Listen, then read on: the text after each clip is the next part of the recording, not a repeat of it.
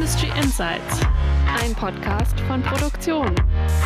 Hallo und herzlich willkommen zur zweiten Staffel unseres Industrie-Podcasts. Wir freuen uns, dass Sie wieder mit dabei sind. In Industry Insights sprechen wir in jeder Folge mit Persönlichkeiten aus der Industrie. Wir reden mit ihnen über ihre Karriere, ihr Leben und Technologietrends. Diese Folge wird präsentiert von Beamertech Soaluth. Ihre Podcast-Hosts sind wie immer Anja Ringel und Julia Dusold. Meine Kollegin Anja Ringel ist beim Fachmedium Produktion die Wirtschaftsredakteurin. Sie schreibt unter anderem über Bilanzen, Unternehmenskultur, digitale Transformation und Nachhaltigkeit. Mit dem Thema Nachhaltigkeit beschäftigt sich auch unsere Technikredakteurin Julia Dusold. Sie ist vor allem für die Berichterstattung über verschiedene Fertigungstechnologien zuständig. Sie kümmert sich aber auch um Artikel rund um Zukunftstechnologien wie zum Beispiel Quantencomputing. Unser heutiger Gast ist Lisa Rethen. Sie ist seit 2021 bei Bosch Climate Solutions und ist seit diesem Jahr in der Geschäftsleitung dort. Davor war sie in verschiedenen Positionen bei IBM. Hallo Lisa, willkommen bei Industry Insights. Hallo zusammen. Mit Lisa wollen wir über die folgenden drei Themen sprechen. Networking innerhalb und außerhalb des Unternehmens, Transformation zu mehr Nachhaltigkeit und Nachhaltigkeit als Erfolgsfaktor für den Maschinenbau. Wir freuen uns, mit Ihnen, liebe Hörerinnen, und mit Lisa diese Themen genauer zu beleuchten. Lisa, du hast vor deiner Tätigkeit bei Bosch vor allem im Bereich Cybersecurity gearbeitet. Wie kommt man denn von Cybersecurity zum Thema Nachhaltigkeit? Ja, wie das Leben so spielt und vor allem das Netzwerk so spielt, würde ich sagen. Während Corona eines schönen Abends mal LinkedIn durchscreent und geschaut, was so meine ehemaligen Kollegen zu tun.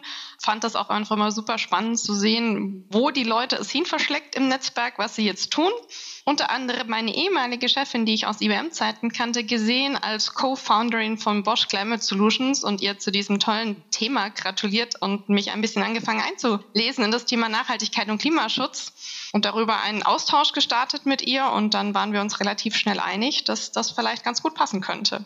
Sehr spannend, dass LinkedIn dann der Grund für deinen neuen Job war. Und genau über das Netzwerken und das Thema Nachhaltigkeit wollen wir dann im weiteren Gespräch noch reden. Aber jetzt wollen wir dich erstmal ein bisschen besser kennenlernen und dafür haben wir wieder etwas vorbereitet, oder Julia? Genau, Anja. Und zwar haben wir, wie vielleicht auch du, Lisa, und auch unsere Zuhörenden vielleicht schon in der ersten Staffel gehört haben, ein paar auf dich zugeschnittene Entweder-Oder-Fragen vorbereitet. Anja legt jetzt einfach mal los. Genau. Nächstes Reiseziel, nah oder fern? Endlich mal wieder fern. Sehr schön. Lieber zum Mond oder zum Mars fliegen? Zum Mond. Als Inspiration Jeff Bezos oder Elon Musk? Elon Musk. Mehr Geld oder mehr Freizeit? Mehr Freizeit auf jeden Fall. Unverpackt oder regional? Regional. Im Büro eher das Fenster auf oder das Fenster zu? Oh, absolute Frischluftfanatikerin. Fenster auf. Telefonieren oder Teams Call? Teams. Ich mag, wenn ich die Leute sehe. Kann ich verstehen. Du hast auf unserem Maschinenbaugipfel ja auch einen Vortrag gehalten. Lieber einen Vortrag halten oder einen Vortrag lauschen? Oh, lieber einen Vortrag halten. LinkedIn oder Twitter? LinkedIn in der Zwischenzeit. Internet of Things oder künstliche Intelligenz? Geht im Zweifelsfall beides nur zusammen, aber künstliche Intelligenz finde ich fast noch einen Ticken spannender. Dann vielen Dank, Lisa. Das war's mit den Entweder-Oder-Fragen. Genau. Und wir haben es ja zu Beginn schon gesagt, du bist seit 2021 bei Bosch Climate Solutions und bist mitten in der Corona-Pandemie gewechselt. Da war dann wahrscheinlich für dich genauso wie bei uns erstmal Homeoffice angesagt und du hattest weniger Bürotage und Kundentermine. Wie hast du es denn dennoch geschafft, schnell im Unternehmen anzukommen? Genau, also die Frage habe ich mir tatsächlich ernsthaft aufgestellt. Wie soll man denn ein Unternehmen kennenlernen und, und einatmen, wenn man nie dort ist? Ich war absolute Bürogängerin bei der IBM, auch wenn ich virtuelles Arbeiten schon immer gewohnt war, war ich doch wirklich gerne im Office, wenn ich nicht beim Kunden war. Und ich habe festgestellt, auch wenn wirklich eine der fast einzigen Tage der Tag war, als ich bei Bosch Hardware abgeholt habe, der Tag im Büro im ersten sechs Monaten war, habe ich durch wirklich viele Kleinigkeiten dieses digitale und virtuelle Onboarding, das hat gut geklappt. Ich glaube auch durch die richtigen Rahmenbedingungen wir haben sehr, sehr schnell mit unglaublich vielen virtuelle Kaffeetrinken aufgesetzt, auch wirklich penetrant viele. Anfänglich dachte ich so, um Gottes Willen, so Kaffee kann ich auf keinen Fall trinken. Man möchte die Leute ja auch nicht von der Arbeit abhalten. Das würde ich, glaube ich, auch eher weniger denken. So, wenn ich jetzt halt vor Ort wäre und mal hier Hallo und mal dort Hallo sagen würde. Ja. Hat sich aber herausgestellt, gerade dadurch kommt man sehr schnell in Kontakt mit eben zahlreichen Menschen. Ja auch nicht nur das direkte Team, sondern das erweiterte Team und das ersetzt dieses auf dem Gang mal kennenlernen. Und da hat wirklich auch das ganze Team bei uns sehr, sehr viel Wert drauf gelegt, dass sie mir quasi Kontakte und Ansprechpartner genannt haben, gesagt haben, hier, lern den mal kennen, lern die mal kennen. Und das haben wir ganz hart durchgezogen über die ersten sechs bis neun Monate. Und da kam auch immer wieder erweitert Menschen dazu. Das war, glaube ich, das eine. Das zweite war dadurch, dass man natürlich super schnell auch sich einarbeiten kann, weil zum Beispiel Reisezeit wegfällt, super schnell auch sehr, sehr viel mehr Termine hat mit Kunden, kommt man noch schneller ins Thema rein, weil man ja auch eine viel höhere Taktung an der Stelle hat und die ist an der Stelle positiv, weil je mehr Kundentermine, desto mehr Rückfragen, desto mehr hat man wieder neue Themen, die man lernt und desto öfter muss man dann auch zum Beispiel Bosch erklären oder Bosch Climate Solutions erklären, desto schneller war man einfach drin, weil das Geschwindigkeit aufgenommen hat. Und das Dritte, und das fand ich auch ein wahnsinnig cooles Gefühl, nach elf Jahren geht man ja wirklich, und ich bin auch im Guten gegangen, so auch ein bisschen blutendem Herz, was man alles an Netzwerk zurücklässt bei einer Firma. Ich habe mich gefragt, wie lange braucht es, um auch woanders wieder anzukommen und habe dann festgestellt, ganz viel Netzwerk nimmt man auch einfach mit. Ich habe alte Kollegen bei Bosch wieder getroffen, die ich vorher schon kannte. Ich habe aus Bitkom, aus der Plattform Industrie für Null, aus dem Netzwerk Menschen getroffen, die plötzlich geschrieben haben, hey, Lisa, ich habe gesehen, du bist bei Bosch, ich bin ja auch bei Bosch, lass doch mal hier virtuell treffen. Und man hat gemerkt, dass man nicht bei Null anfängt. Und das hat ganz gut getan. Die vielen virtuellen Treffen und Kaffeetermine deuten ja schon darauf hin, dass dir menschliche Beziehungen sehr wichtig sind und du schreibst auch auf LinkedIn, ich habe gelernt, dass es immer auf die Menschen und die Denkweise ankommt. Deshalb bin ich ein Verfechter von authentischer und menschlicher Führung. Um zu dieser authentischen und menschlichen Führung zu kommen, muss man wahrscheinlich auch erstmal so ein Netzwerk und Beziehungen aufgebaut haben, oder? Mhm. Wie bist du da vorgegangen damals? Tatsächlich war das gar nicht intrinsisch motiviert, sondern es war äh, harte Rahmenbedingungen. Ich habe ein Kundenset bekommen mit Anfang 20 hm, und die Fragestellung, dass es Kaltakquise zu tun gibt und äh, schnell wie möglich hier quasi eine Sales Pipeline aufzubauen. Maschinenanlagenbau war die Zielgruppe und ich dachte so um Gottes Willen und dieses Telefon-Kaltakquise-Thema, das fand ich wirklich ab Tag eins richtig fürchterlich. Auch wenn mir Vertrieb an sich Spaß gemacht hat und ich habe irgendwie gedacht, so um Gottes Willen, da muss es doch was anderes geben. Und dann gab es damals Xing.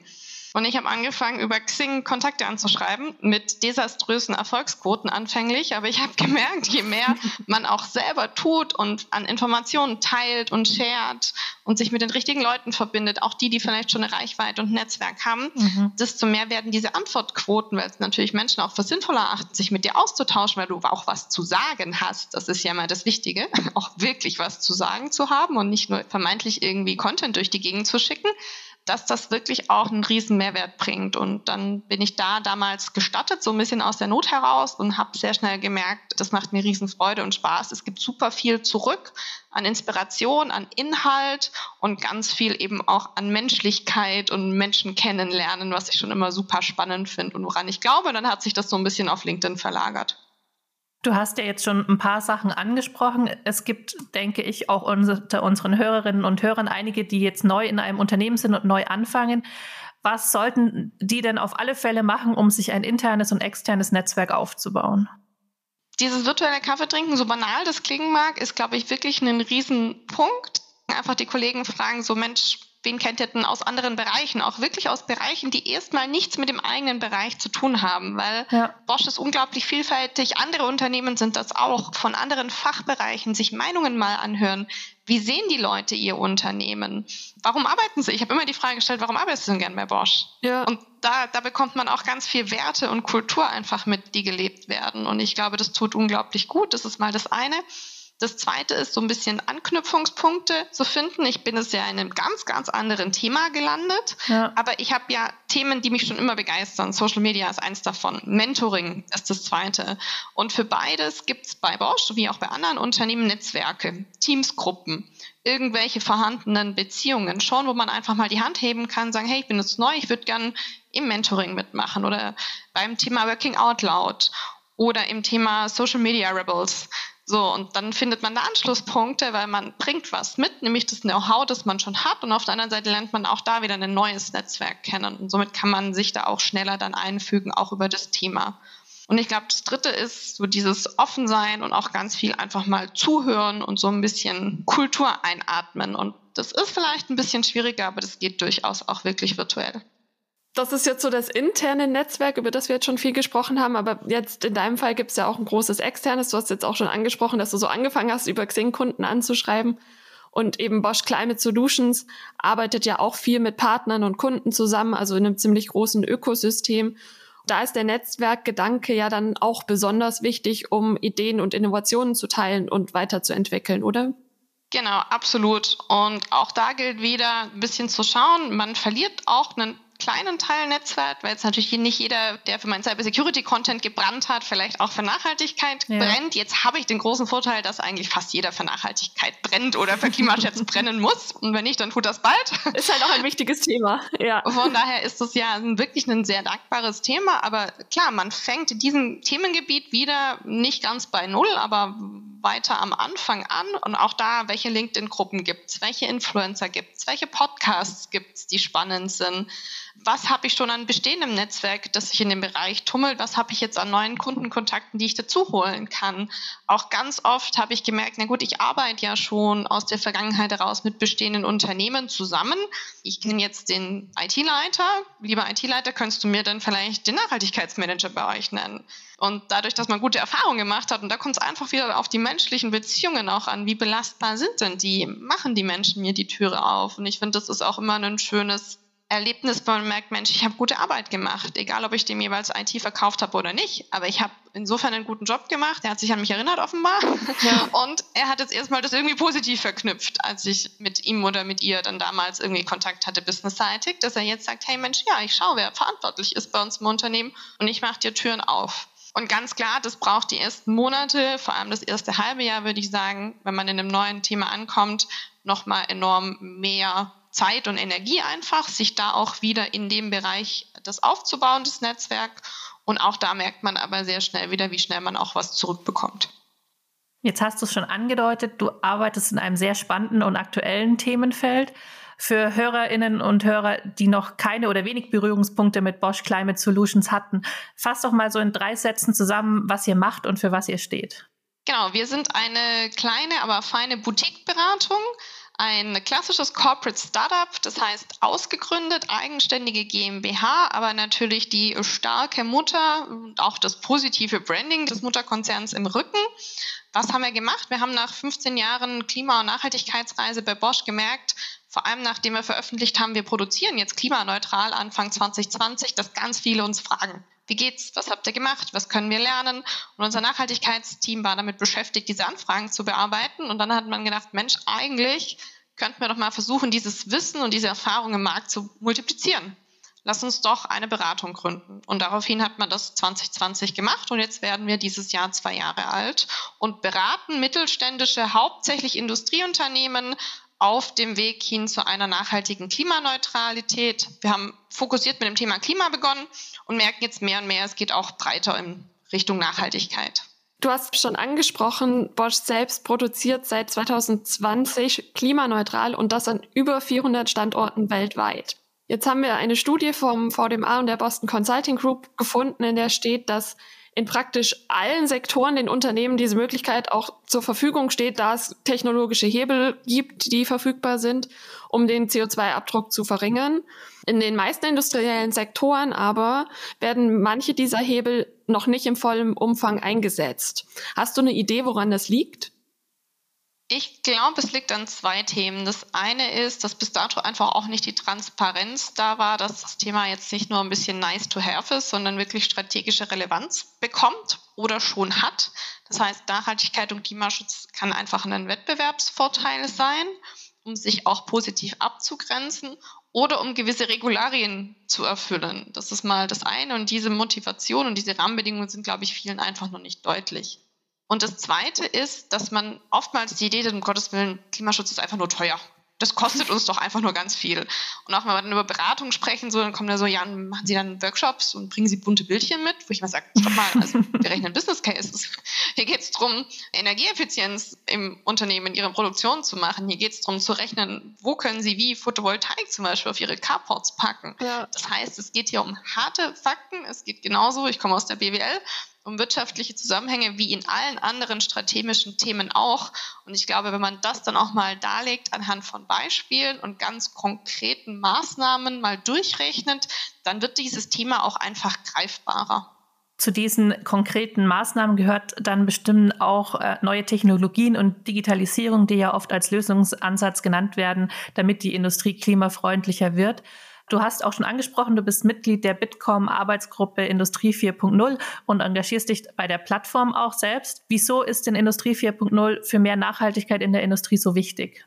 Genau, das ist ganz lustig. Ich habe äh, lange Jahre genau beim Industrie 4.0 Arbeitskreis äh, mitgearbeitet. Jetzt schaue ich gerade mehr, dass ich in Richtung Nachhaltigkeitsarbeitskreise komme. Auch da Netzwerk nimmt man mit. Netzwerk erweitert sich dadurch gerade. Und was haben wir gesehen? Ja, jahrzehntelang haben wir jetzt oder ein Jahrzehnt Industrie 4.0 versucht, Daten zu sammeln, Analytics zu machen. Diese ganzen hehren Ideen von Predictive Maintenance etc. pp. basieren ja immer darauf, die richtigen Daten zu haben, mit dem richtigen Zeitstempel an der richtigen Stelle, verfügbar idealerweise noch. Ja. Und davon lebte ja oder eben starb das Thema ganz oft. Und ich weiß noch, wie frustriert wir vor fünf, sechs Jahren oftmals in Produktionen standen, wo coole Ideen herrschten aber diese Use Cases einfach nicht umgesetzt werden konnten. Und deshalb musste ich so schmunzeln, als ich jetzt hergekommen bin und dann auch festgestellt habe, naja, wie fängt Klimaschutz an im Unternehmen? Naja, wir analysieren mal die CO2-Bilanz. Nämlich wir schauen, welche Energieverbrauche habt ihr an welchen Standorten, welche Emissionen steht da dahinter, um einfach mal die größten Hebel herauszukristallisieren. Und dann in der Produktion zum Beispiel zu schauen und zu sagen, okay, wir sind der Meinung, wenn wir jetzt Benchmarks anschauen, ihr könnt um 7% energieeffizienter hier produzieren. Ja, was müssen wir denn tun? Ja, wir müssen uns mal eine saubere Datenbasis erarbeiten. Und deshalb sehe ich den Zusammenhang da sehr, sehr eng an der Stelle verknüpft zwischen dem ganzen Thema Industrie 4.0 und was das Thema mit sich gebracht hat und auch einfach die Transparenz, die das schon geschafft hat. Ich glaube, da haben wir schon einen Riesenfortschritt gemacht, wie man diese Transparenz jetzt eben auch in einem anderen Kontext dann für Klima oder Nachhaltigkeit nutzen kann. Unser heutiger Podcast-Partner ist Bimatech Soralus. Arbeiten bei Bimatech ist nicht nur ein Job, sondern Leidenschaft. Das Unternehmen zählt international zu den führenden Anbietern von Hightech CNC-Maschinen für die zerspanende Fertigung. Bimatech steht dafür, Kunden und Mitarbeitende in den Mittelpunkt des eigenen Tuns zu stellen. Und nun sucht das Unternehmen Verstärkung, vor allem im Service, auch überregional und deutschlandweit. Falls Sie Interesse haben, kann ich Ihnen versichern, dass Sie eine moderne Unternehmenskultur, flache Hierarchien und eine hohe Eigenverantwortung erwarten. Mein Tipp, geben Sie einfach in die Google-Suche Bimatech und Karriere ein, folgen Sie dem ersten Link und machen Sie sich selber ein Bild. Viel Erfolg! Man sieht also Daten und eine saubere Datenbasis sind ein sehr wichtiger Faktor für das Thema Nachhaltigkeit. Lass uns noch über einen anderen Faktor sprechen, und zwar den Faktor Zeit. Ich war letztens auf einer Pressekonferenz, da wurde eine McKinsey-Studie vorgestellt und da hieß es, die Geschwindigkeit beim Klimaschutz muss sich im Vergleich zu den vergangenen 30 Jahren bis 2030 verdreifachen. Das heißt, jedes Jahr, das wir verstreichen lassen und warten, bedeutet, dass wir mehr und kostenintensivere Hebel ziehen müssen. Siehst du das auch so? Sollten Unternehmen schon allein wegen des Kostenfaktors so schnell wie möglich nachhaltig werden? Absolut, auch an der Stelle wieder. Das ist einfach ein Business Case. Man kann jetzt, glaube ich, verschiedenste Studien anschauen, die, die wanken alle so ein bisschen, was die harten Zahlen angeht, aber wo sie sich alle einig sind, ist, jeden Euro, den ich heute nicht investiere, der wird mich um ein Vielfaches und zwischen 8 und 15 Euro, da streitet man sich so ein bisschen mehr kosten in ein paar Jahren durch gestiegene CO2-Kompensationszertifikate, durch gestiegenen Grünstrom, durch viele Randbedingungen, die da heißen, wenn ich jetzt nichts tue, dann zahlen sich ja die Vorteile auch viel, viel später erst aus.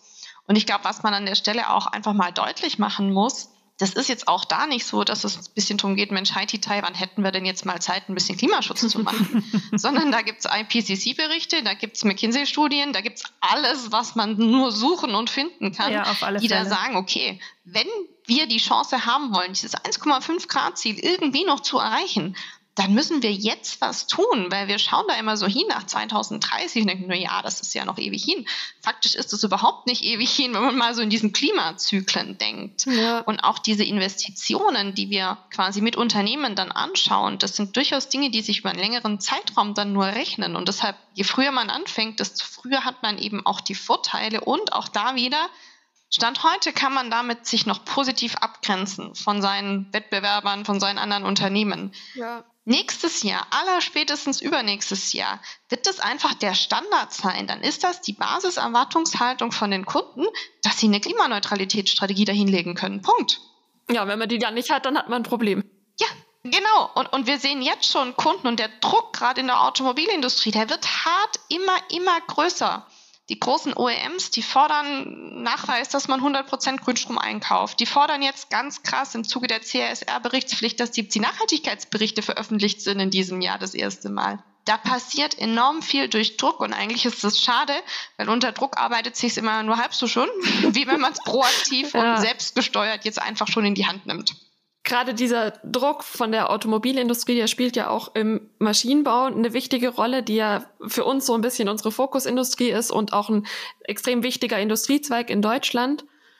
Da spielt jetzt gerade auch eben dieses Thema Kosten, worüber wir gerade gesprochen haben, natürlich auch mit rein, vor allem bei den kleineren und mittelständischen Unternehmen. Genau. Du sagst aber auch klar, Nachhaltigkeit ist auch für den Maschinenbau ein Erfolgsfaktor. Erklär das doch nochmal genauer zwei Themen. Das eine ist mal, wie kann ich wettbewerbsfähig bleiben? Und man muss sich einfach mal überlegen, was bedeutet das, wenn Daimler, wenn VW, wenn BMW sagen, 2020 auf ihren Jahrespressekonferenzen, unsere Lieferkette wird klimaneutral. Mhm. Wenn man überlegt, was das bedeutet, dann bedeutet es nichts anderes von, wir werden jeden verdammten Maschinen- und Anlagenbauer, der sich in dieser Lieferkette befindet, egal wie groß oder klein er ist, dahin bringen, dass der klimaneutral produziert. Ansonsten kann diese Lieferkette nicht klimaneutral werden. Also schlussendlich hat man da schon harte Ziele dieser Lieferkette vorgesetzt und nach und nach wird die jetzt informiert freundlicherweise oder motiviert. Mhm. Und momentan ist es noch in einer gewissen Coaching-Atmosphäre auch im Sinne von, wir bieten mal Webinare an und wir haben jetzt mal jedem einen Brief geschickt, lasst euch mal bitte beim Carbon Disclosure Project disclosen, das heißt transparent machen, was ihr tut und zwar bitte in diesem Jahr das erste Mal, diese Ratings, die vergeben werden, die werden einkaufsrelevant. Ja. Und ich glaube, spätestens da haben wir mal den Punkt, dass hier Unternehmen anrufen und sagen, Mensch, hm, ich sehe da ein Problem, weil offenbar ich fliege aus dieser Lieferkette raus, wenn ich nichts tue. Und deshalb glaube ich, das ist der eine Riesenfaktor. Und der zweite ist, der Großteil der Maschinenanlagenbauer, die überschätzen einfach auch noch das zeitlichen Horizont und die Kosten. Ich sage immer, das ist kein SAP-Implementierungsprojekt, was wir hier machen. Wir arbeiten in kurzen, knackigen Sprints und das tun nicht nur wir, das tun andere auch, Marktbegleiter. Wir machen in vier bis sechs Wochen euch mal so eine Klimastrategie für Scope 1 und 2. Und dann habt ihr was und dann könnt ihr es umsetzen. Und ich glaube, das einfach auch mal zu verdeutlichen, zu sagen, das ist jetzt kein Riesenprogramm über die nächsten Jahre, bevor man mal Erfolge aufweisen kann.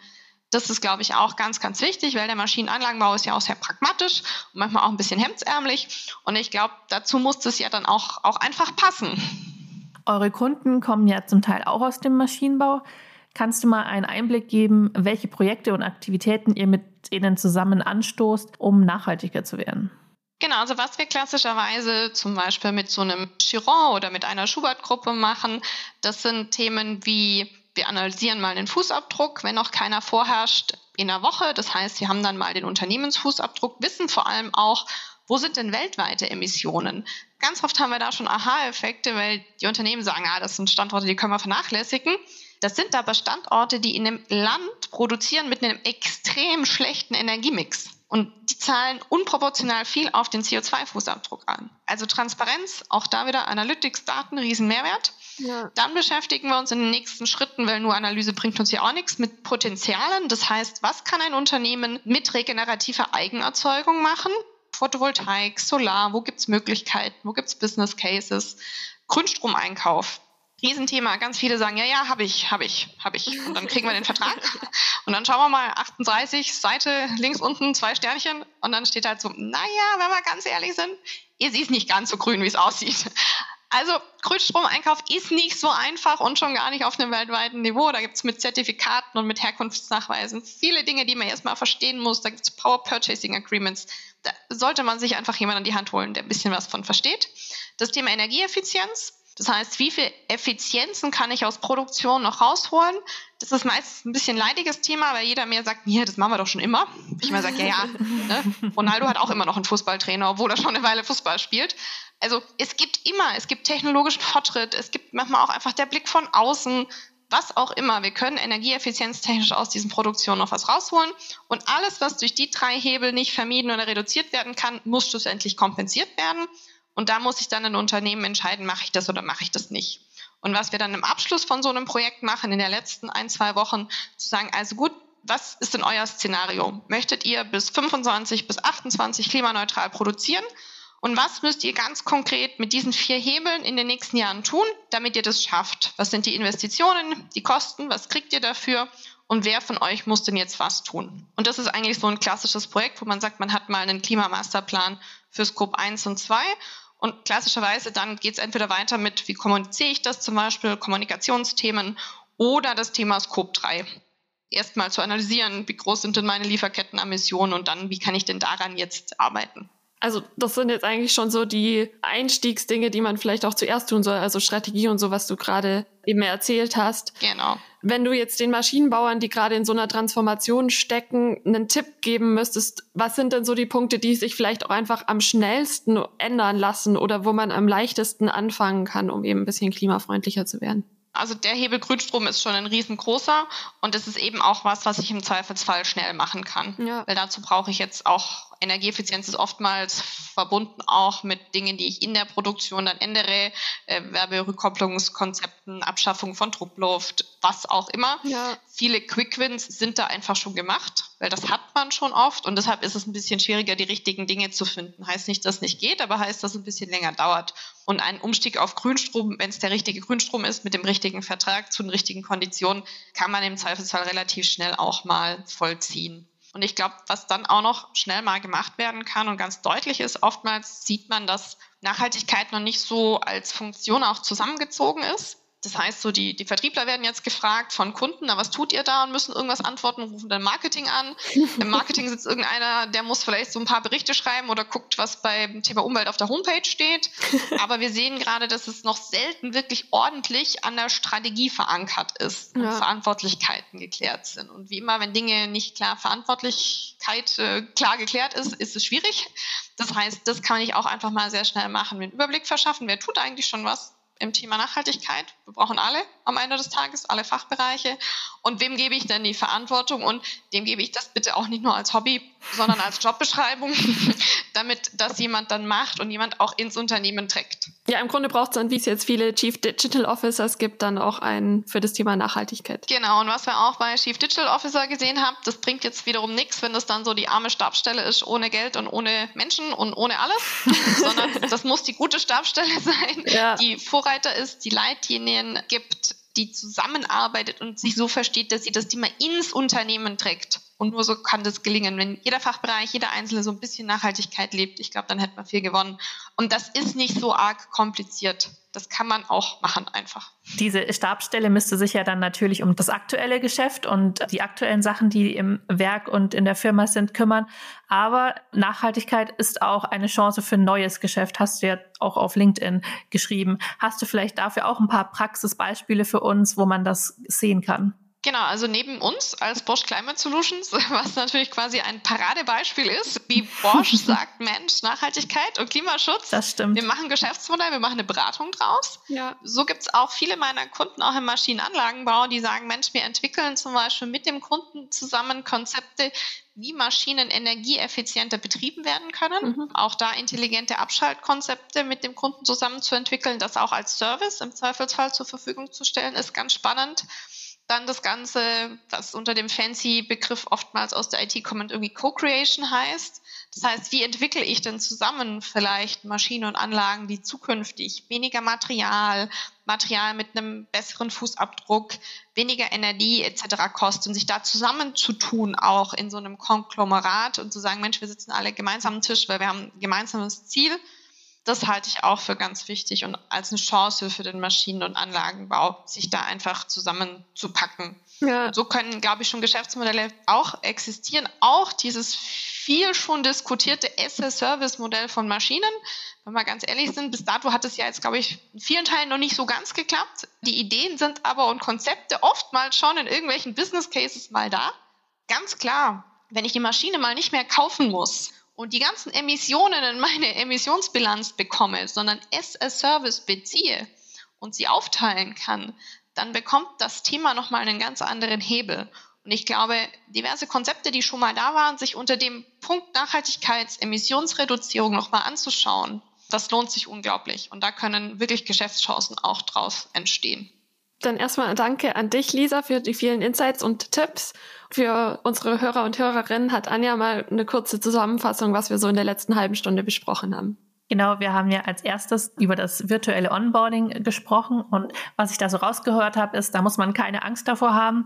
Virtuelle Kaffee trinken können da sehr, sehr viel helfen und ersetzen so ein bisschen das auf dem Gang kennenlernen, das man aus dem Büro kennt. Und dadurch hat man sehr schnell Kontakt zu vielen Menschen aus dem Unternehmen. Und so als Tipp für unsere Zuhörenden immer mal gerne fragen den Gegenüber, warum arbeitet ihr denn gerne in dem Unternehmen? Beim Thema Nachhaltigkeit haben wir nochmal betont, dass das auch harte Business Cases sind und nicht nur so kleine bunte Bildchen und äh, dass da eine saubere Datenbasis und allgemein Daten zu sammeln sehr wichtig ist, aber dass es auch wichtig ist, dass man jetzt schnell handelt, denn jeder Euro, den man jetzt nicht investiert, der wird in den nächsten Jahren mehr kosten. Beim Maschinenbau ist das Thema Nachhaltigkeit auch sehr, sehr wichtig, vor allem um wettbewerbsfähig zu bleiben, unter anderem, weil die Autoindustrie auch immer mehr von ihrer Lieferkette Nachhaltigkeitsnachweise fordert und einfordert. Und da hast du so als Tipp gegeben, dass der Grünstrom ein wichtiger Hebel ist, um schnell und relativ einfach klimafreundlicher zu werden. Zusammengefasst kann man vielleicht noch sagen, dass die Nachhaltigkeit eine Chance für aktuelle Geschäftsideen, aber auch für neue Geschäftsmodelle ist. Zum Schluss haben wir noch eine kleine Aufgabe für dich, Lisa. Wir wissen, dass einige unserer HörerInnen im Büro oder auf dem Weg ins Büro zuhören. Hast du eine kleine Challenge für sie, wie sie ihr Team und ihre Kollegen motivieren können, aktiv an der Nachhaltigkeit des Unternehmens mitzuarbeiten? Absolut. Was ich sehr gerne auch in Workshops mache, die ersten paar Minuten, was sich auch für so ein Teammeeting mal hervorragend eignet, den CO2-Fußabdruckrechner des Umweltbundesamtes herauskramen kurz über Ecosia zum Beispiel zu suchen, den Link zu öffnen und dann kann ich innerhalb weniger Minuten meinen persönlichen Fußabdruck ausrechnen, je nachdem, wie viel ich pendle, wo ich wohne, wie ich wohne, was ich esse, wie ich reise, etc. wird da eine Zahl rauskommen und sich als Team mal eine Challenge zu geben, so nehmen wir uns vor, jeder kriegt den im nächsten Monat mal um 10% runter oder nehmen wir uns vor, der, der am meisten reduziert, kriegt irgendwie Ende des Monats ein Essen von den restlichen Kollegen gesponsert oder was auch immer aber das als kleine Challenge mal aufzusetzen und überhaupt auch da sich mal Transparenz zu verschaffen, so was ist denn, mit welcher Zahl ist denn mein Lebensstil verbunden? Das kann ich jedem nur empfehlen. Das ist auf alle Fälle eine gute Idee. Und äh, schreiben Sie uns doch gerne, liebe Hörerinnen und Hörer, wie groß Ihr persönlicher Fußabdruck ist und was bei der Aufgabe herausgekommen ist. Dir, Lisa, vielen Dank, dass du heute unser Gast warst bei Industry Insights. Ich denke, wir und alle, die uns zugehört haben, konnten sehr viel lernen. Dankeschön für die Einladung. Julia, erzählst du unseren Zuhörern noch, wo sie weitere Infos zum Podcast finden? Alles Wichtige zu Lisa Reten, Bosch und den Themen des Podcasts gibt es auf produktion.de slash podcast.